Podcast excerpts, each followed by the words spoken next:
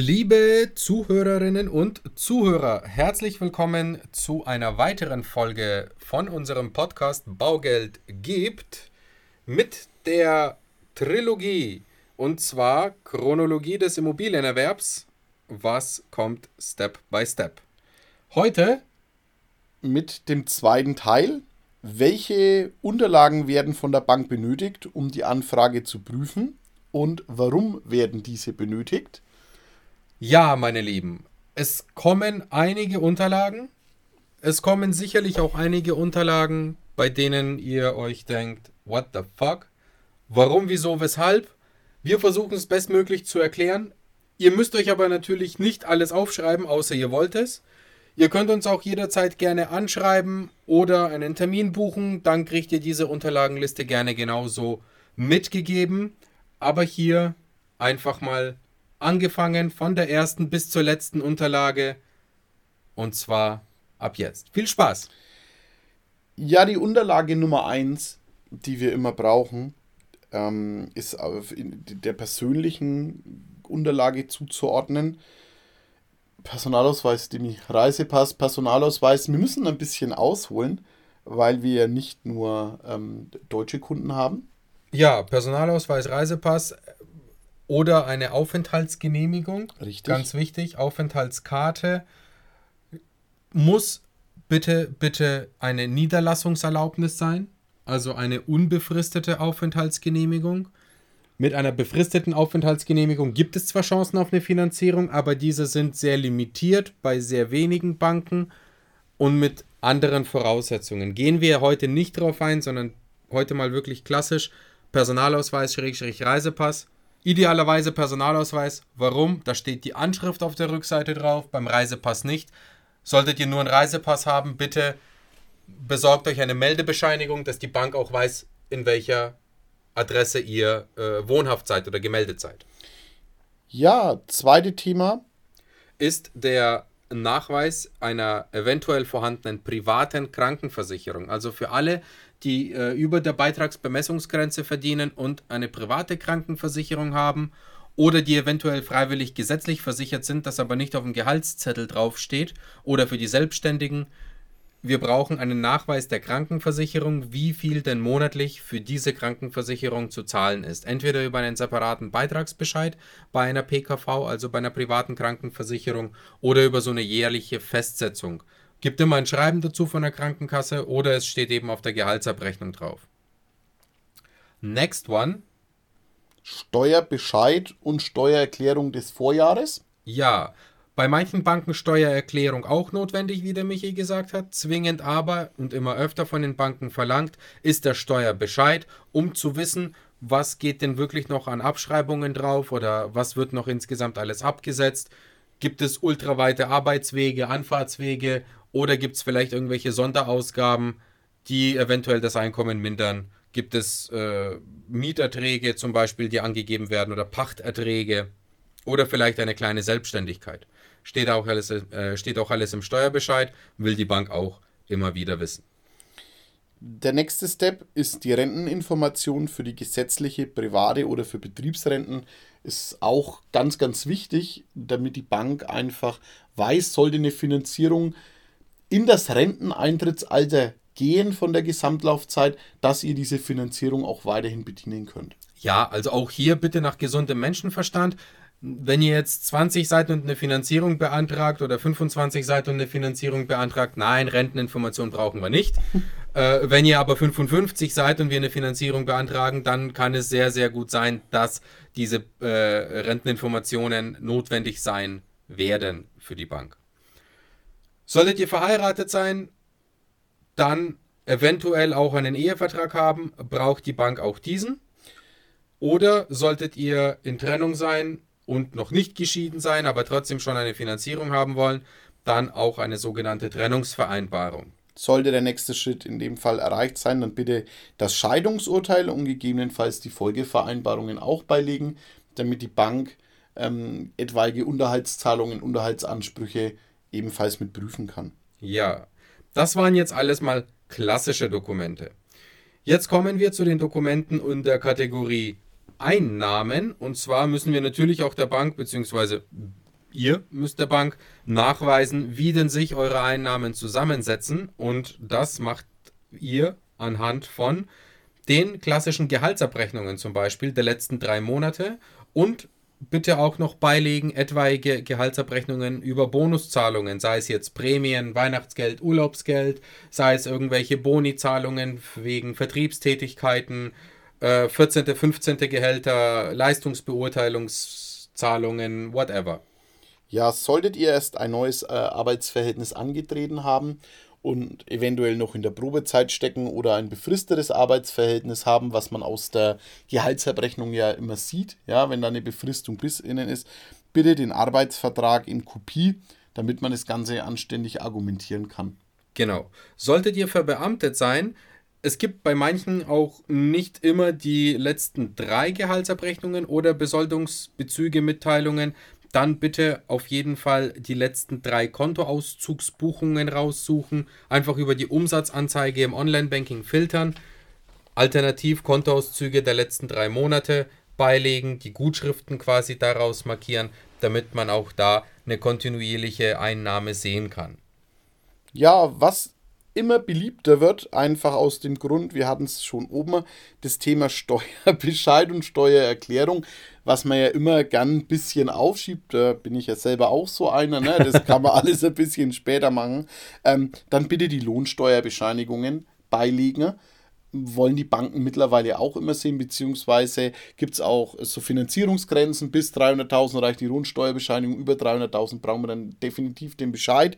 Ähm, Lohnsteuerbescheinigung wird auch immer benötigt. Dimi, wenn ich ganz knapp am Jahreswechsel bin und im kleineren Unternehmen bin, gibt es noch einen Trick, wie ich die Lohnsteuerbescheinigung umgehen kann, wenn ich sie noch nicht habe? Das wäre eventuell die äh, Dezembergehaltsabrechnung. Richtig. Warum braucht die Bank diese beiden Unterlagen, beziehungsweise entweder oder? Weil auf diesen beiden entweder Lohnsteuerbescheinigung oder Dezembergehaltsabrechnung immer die Jahreswerte draufstehen, des Gesamtjahreseinkommens.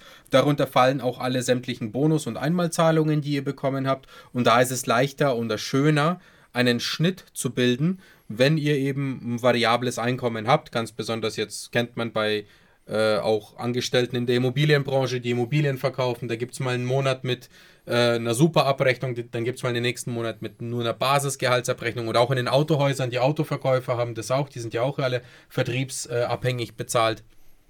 Und anhand von so einer Lohnsteuerbescheinigung sieht man, wie viel hat äh, denn der jeweilige übers Jahr verdient und kann einfach einen besseren Schnitt bilden.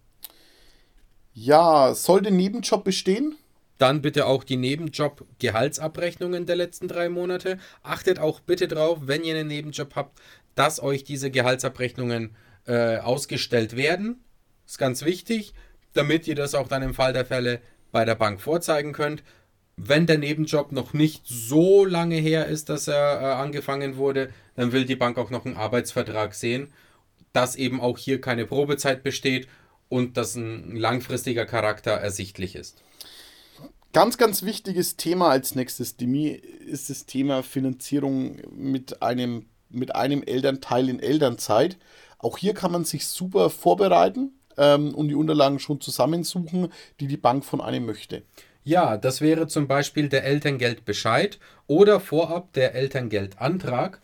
Denn aus diesen zwei sieht man, wie lange man den Elterngeld bekommt und in welcher Höhe man Elterngeld bekommt. Was man auch immer noch dazugeben sollte, ist die letzte Gehaltsabrechnung vor dem Mutterschutz. Einfach um der Bank zu sagen, hey, schaut, das habe ich davor verdient. Theoretisch komme ich ja auch so wieder zurück nach meiner, nach meiner Elternzeit. Oder gegebenenfalls, wenn ich sage, ich komme mit einem reduzierten Arbeitsverhältnis zurück, 50, 70, dass ich aber eine Gehaltsabrechnung als Grundlage habe, mir dann daraus den prozentualen Wert zu ziehen. Genau, im Idealfall habe ich natürlich schon eine Bestätigung vorliegen von meinem Arbeitgeber über den sogenannten Wiedereintritt nach Elternzeit, wo eben drin steht, sehr geehrte Frau oder Herr XY, wir äh, bestätigen Ihnen den Wiedereintritt nach Ihrer Elternzeit am so und so vielten mit 50 Prozent Teilzeitgehalt in Höhe von beispielsweise 2000 Euro an bei die Probeabrechnung. Das wäre die perfekt. Königsklasse. Das wäre das wär perfekt. Ähm, versuchen wir auch immer mit unseren Kunden hinzubekommen, weil es einfach ein schönes Gesicht bei der Bank abgibt. Ja, Timing und ja, Vorbereitung ist alles. Deswegen machen wir diesen Podcast. True. Ja, das sind alles, alles Themen. Ähm, bei manchen würdet ihr euch denken, ja klar, das hätte ich so oder so rein. Ähm, trotzdem ist es ganz, ganz wichtig, dass wir einfach alles mal ansprechen. Ja, und wie geil ist es denn bitte? Denn wenn, wenn, die, wenn die Idealsituation kommt, auf die wir alle hoffen, ihr kommt vorbei, top vorbereitet, alle Unterlagen da, wir machen den Antrag, die Bank sagt Danke, Daumen hoch, in einem Tag genehmigt, ist doch das Resultat, wo wir alle hinarbeiten. Ja, da, zur Finanzierung braucht die Bank auch immer einen Einblick ins Vermögen ja, des Kunden. Auch hier gilt natürlich keinen Seelenstrip hinzulegen. Also die Bank will jetzt keine 968 Euro auf irgendeinem alten Sparbuch, das äh, 20 Jahre lang nicht nachgetragen wurde, sehen. Darum geht es nicht. Es geht aber auch nicht darum, bei der Bank nur das nachzuweisen, was man unbedingt nachweisen muss. Hier gilt einfach die Devise nach gesundem Augenmaß, aber bitte, je mehr, desto besser, weil auch hier, je besser ich mich bei der Bank positioniere, desto besser kann ich verhandeln, desto besser können wir für euch irgendwelche Sonderlocken erkämpfen oder auch die Finanzierung schneller, schöner, besser machbar darzustellen.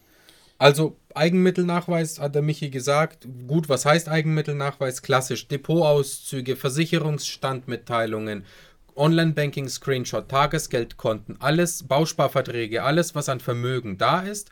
Bitte idealerweise nicht älter als einen Monat, außer es gibt nur einen Jahresauszug wie bei Bausparverträgen. Bitte immer mit Angabe von Name, Datum und Kontonummer, da es wichtig ist, dass es euch zugeordnet werden kann. Und wie gesagt, am besten so schön wie möglich, so viel wie möglich nachweisen. Die Bank wird nicht gleich euer ganzes Vermögen haben wollen, so sind sie nicht. Ja, das ist immer so ein Pseudo-Gerücht, das, das, das irgendwie rumkursiert. Ja. ja, boah, wenn ich jetzt 20.000 mehr nachweise, die Bank will dann diese 20.000 haben. Bullshit, nein, will sie nicht. Die wollen Kredit vergeben. Ja, die wollen, die wollen Darlehen vergeben, die wollen eure 20k nicht haben. Lieber zeige ich es der Bank äh, und, und sichere mir eine Chance auf eine bessere Kondition oder auf einen schnelleren Kredit. Richtig.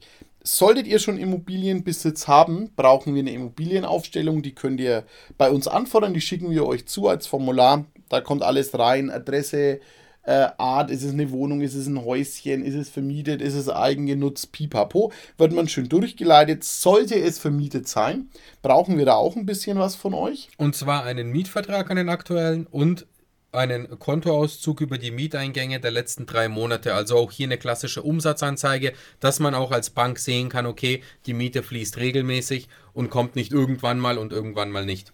Richtig. Solltet ihr schon irgendwelche Renten beziehen, ganz egal welche, brauchen wir natürlich in dem Fall auch die Renteninformation von euch. Entweder die Renteninformation von der gesetzlichen oder von der privaten betrieblichen Rente, betrieblichen Rente oder eine Unfallrente, wenn ihr da anteilig was bekommt. Oder ich hatte neulich einen Kunden, der hat von der Genossenschaft eine anteilige Rente bekommen. Da brauchen wir einfach den Nachweis, dann können wir das auch ganz einfach als Einkunft bei euch mit anrechnen. Ja, letztes kleines äh, Sternchenthema zu dem Thema Einnahmen.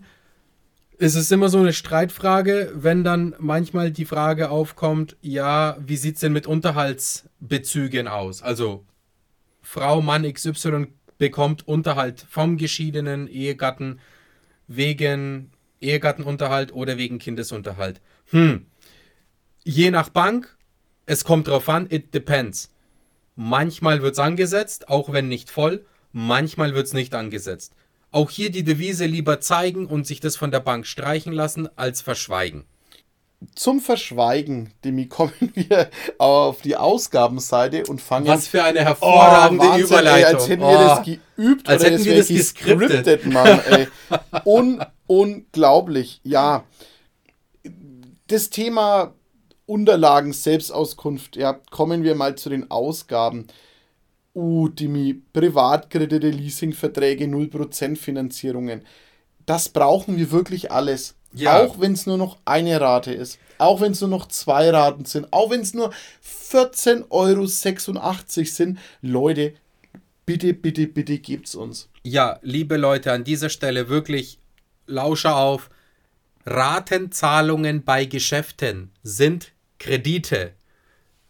Ganz wichtig egal ob ihr 14 Euro auf 24 Monate finanziert habt oder 6000 Euro auf 96 Monate finanziert habt, egal ob ihr im Ikea, im Otto oder bei Otto, äh, bei Mediamarkt, Saturn, bei egal wie alle Läden heißen, wenn ihr eine Ratenzahlung in solchen Geschäften abgeschlossen habt, dann ist das ein Kreditvertrag. Dazu gibt es meistens ein Papier, egal ob das von Klarna ist, von Consorsfinanz, Santander, äh, Tar Targo, Barclays. Und Barclays und wie alle anderen Kreditgeber in solchen Bereichen heißen. Alles wird benötigt. Zieht euch am liebsten eure Schufa-Eigenauskunft und checkt mal, was eingetragen ist. Weil die Bank zieht sich die Schufa-Auskunft. Und wenn wir was, jetzt nenne ich es mal liebevoll, vergessen haben, nicht verschwiegen haben, sondern wir haben das vergessen, kommt es bei der Bank nicht gut an, weil die Bank als erstes sich denkt, verschwiegen. Ja, kommt halt scheiße. Richtig schlecht. Also, wir hatten jetzt den Fall, du hattest den Dimi, uff. Also, eine super Finanzierung und dann sagt die Bank, wir machen mal keine Geschäftsbeziehung, weil der verschweigt seine Ausgaben. Ja. Leute, ganz im Ernst, ist doch Quatsch. Kann man alles heilen? Kann man vorbeugen, wenn man wirklich sich Gedanken macht und sich mit seiner aktuellen finanziellen Situation befasst? Meine Lieben, schaut eure Kontoauszüge durch. Es kann ja auch durchaus sein, dass man seine Ratenzahlung von 19 Euro, die man vor zwei Jahren abgeschlossen hat, die noch ein Jahr läuft, dass man die vergessen hat. Kann alles passieren. Schaut eure Kontoauszüge durch. Was habt ihr an regelmäßigen Belastungen? Kann es ein Kredit sein? Wenn es von irgendwelchen Konsumläden ist, dann ist es meistens ein Kredit oder vielleicht ist es das Fahrrad auf Raten gekauft. Vielleicht whatever, whatever. Wir brauchen auf jeden Fall oder ihr braucht auf jeden Fall eine Kopie von diesem Vertrag und einen Kontoauszug, wie der aktuelle Stand ist, genauso wie bei allen anderen Darlehen, Leasingverträgen, 0% Finanzierungen, Ratenzahlungen, Rückführungsverpflichtungen, egal für was, man braucht immer einen Nachweis für die Bank weil das steht in der Schufa. Ein weiterer Punkt auf der Ausgabenseite sind Unterhaltverpflichtungen. Die müssen wir natürlich anzeigen, ja, weil es geht ja auch weg. Wir gibt ja meistens dann ein Urteil dazu. Da brauchen wir den Beschluss und die Kontoauszüge, wo hervorgeht, wie viel Unterhalt gezahlt wird. Yo. Das waren im Prinzip die Unterlagen von der Person, also sprich alles, was jetzt die Basisunterlagen angeht, als auch Einnahmen und Ausgaben angeht. Und jetzt kommen wir zu der Aufteilung der Objektunterlagen, also alles, was um die Immobilie drumherum passiert. Auch hier wieder aufgeteilt in drei Bauteile. Einmal die Grundlagen, die braucht man immer. Einmal zum Thema Haus und einmal zum Thema Wohnung. Und deswegen fangen wir einfach mal mit den Grundlagen an. Und bei den Grundlagen ist zum Beispiel als wichtige Unterlage der sogenannte Kaufvertragsentwurf oder eine Kaufabsichtserklärung. Michi. Richtig, der Kaufvertragsentwurf wird von den Banken oft angefordert, ja, meines Erachtens aus Faulheit, weil da einfach alle Daten geballt innen stehen und es ist ein Entwurf, ich kann dann immer äh, ändern. Deshalb cool, dass sie mittlerweile auch die Kaufabsichtserklärung anerkennen. Aber Leute, was wollen wir diskutieren, wenn es die Bank halt möchte? Deswegen Kaufvertragsentwurf ist eine Mindestunterlage, ohne dem können wir nicht einreichen. Ja, im Idealfall habt ihr diesen Kaufvertragsentwurf, den gibt es beim Notar. Auch sehr, sehr flott und sehr, sehr kurzfristig. Es ist nur ein Standard-Formblattvordruck, wo drin steht, wer kauft, wer verkauft, was wird gekauft und zu welchem Preis wird gekauft. Ja, dazu gehörend eigentlich Kaufvertragsentwurf kommt meistens vom Notariat. Wenn der Fall schon beim Notariat liegt, immer der Klassiker, was wir noch dazu brauchen. Der Grundbuchauszug, Demi, gibt es da was zu beachten? Kann ich da mal einen Grund, Grundbuchauszug von sieben Jahren hingeben? Nein, auch hier will die ja. Bank natürlich einen aktuellen Grundbuchauszug haben, weil es kann sich ja in den letzten sieben Jahren was geändert haben. Das heißt, Grundbuchauszug auch hier entweder vom Eigentümer, Verkäufer, Makler oder eben vom äh, Notar sich geben lassen. Idealerweise nicht älter als drei bis sechs Monate, dann ist er wirklich auf dem Top-Stand. Genau. Was auch wichtig ist, wenn vorhanden, man muss immer sagen, wenn vorhanden, das Exposé, ja, alles auf einen Blick, haben die Banken auch gern. Yes. Next one ist der sogenannte Lageplan bzw. die Flurkarte auch genannt. Auch hier bitte nicht älter als zwei Jahre, ist quasi eine äh, vom Vermessungsamt eine Draufsicht auf alle Gebäude und Straßen wo jetzt letzten Endes euer Haus bzw. eure Wohnung ist. Super wichtig, der nächste Punkt ist der bemaßte Grundriss. Einfach der Grundriss von jedem Stockwerk, äh, das ihr bewohnt. Bei der Wohnung ist es meistens ein, ein Stockwerk oder eine Maisonette, dann sind es zwei Stockwerke. Aber ihr müsst ja natürlich wissen, welche Maße hat denn das Objekt, das ihr kauft, um auf die richtige Quadratmeterzahl zu kommen. Ganz genau. Lasst euch immer den bemaßten Grundriss geben, liebe Leute, oder macht selbst ein Aufmaß. Ganz wichtig. Next One ist auch die Wohnflächenberechnung, die zu diesem bemaßten Grundriss gehört. An der kann man auch immer ganz gut abgleichen. Passen auch die Grundrissmaße zu der Wohnflächenberechnung, die drin steht. Weicht was ab, weicht nichts ab. Und in der Wohnflächenberechnung steht logischerweise auch nochmal drin, wie viel oder wie groß die Zielimmobilie denn ist. Ja, die Baubeschreibung ist auch eine wichtige, eine wichtige Unterlage, die die Bank möchte. Ähm, entweder, wenn ich eine Bestandsimmobilie habe, mache ich eine Baubeschreibung auf den aktuellen Ist-Zustand. Oder beim Neubau gibt es eh automatisch eine Baubeschreibung dazu. Vom Bauträger, Vom ganz Bauträger genau. dazu. Auch wichtig sind Innen- und Außenbilder. Und zwar innen vom Objektzustand. Ganz besonders wichtig bei bestehenden Immobilien. Und Außenbilder einfach, damit man sieht, wie ist denn die Fassade, wie ist die Gebäudehülle, beieinander, weil die Bank natürlich nicht erst auf ein Gutachten wartet, bis die den Kredit zusagt, sondern die Bank vom Tisch aus entscheidet und da spielt auch ein bisschen das Thema Auge mit.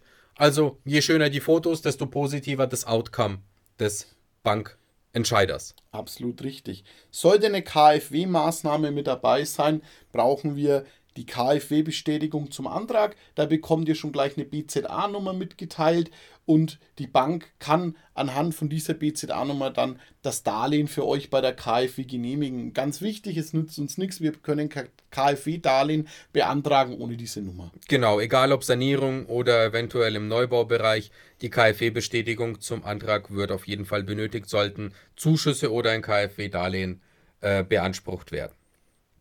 Das nächste Thema, was auch noch immer häufiger von den Banken verlangt wird, ist die Wohngebäude- bzw. die Feuerbrandversicherung. Die kriegt ihr im klassischen Falle vom Verkäufer oder Verwalter bzw. vom Makler oder eben von der Versicherungsgesellschaft. Richtig. Der nächste Punkt, der in den letzten Jahren einfach wichtig geworden ist und mittlerweile eine absolute Mussunterlage ist, ist der Energieausweis. Auch diesen entweder vom Verkäufer, Bauträger, Sachverständigen oder Energieberater. Der Verwalter hat meistens auch einen in den größeren Blöcken, weil ja da doch das ein oder andere Objekt verkauft wird. Yes, ganz genau. Zusätzlich dazu gibt es immer wieder exotische Unterlagen bei den Grundlagenunterlagen. Das wäre zum Beispiel ein sogenannter Erbbaurechtsvertrag, mhm. ohne den auszu, äh, den wollen wir nicht auslassen, deswegen gehen wir da noch mal ganz kurz darauf ein. Ein Erbbaurechtsvertrag ist quasi ein Vertrag oder eine Immobilie, die auf einem Grund steht, der nicht zur Immobilie gehört. Das heißt, man mietet, man pachtet sozusagen, man mietet dieses Grundstück und kauft nur die Immobilie drauf. Und in diesem Erbbaurechtsvertrag sind genau alle Formalitäten und Vorgehensweisen geklärt und geregelt und deswegen will die Bank diesen auch sehen und noch mehr als die Bank solltet ihr ihn sehen wollen. So schaut es mal aus. Das waren jetzt halt alles allgemeine Unterlagen, die es zu jedem Objekt gibt. Demi, wir teilen es jetzt nochmal auf. Wir machen die Kategorie Häuschen und die Kategorie Wohnung ja, damit wir das nicht durcheinander werfen, fange ich mal mit dem Haus an. Was brauchen wir da noch? The stage is yours. Ja, yeah, da brauchen wir die Ansichten, heißt die Bauzeichnungen. Wir brauchen die Schnitte, wir brauchen die Kubaturberechnung, wir brauchen die Bruttogrundflächenberechnung bei Lasten und Beschränkungen in Abteilung 2. Im Grundbuch sind gegebenenfalls die Urkunden da. Das kann von Emissions Belastung sein, bis ich habe, wir hatten das schon mal in anderen Podcasts, ich habe ein, Pfahlrecht von der Energie innen, weil da früher ist in das Haus von meiner Oma oben das Stromkabel innen ja, blöd, habe ich halt rausgesucht, die Urkunde interessiert keinen mehr, aber sie werden einfach benötigt, können Wegerechte sein, Fahrtrechte. Ich hatte neulich einen Fall mit Viehtreiberechte, was es nicht alles gibt, absolut irre. Ähm, ja, und bei, Mehrfamilienhäu äh, bei Mehrfamilienhäusern brauchen wir natürlich eine Mieteraufstellung und alle Mietverträge dazu.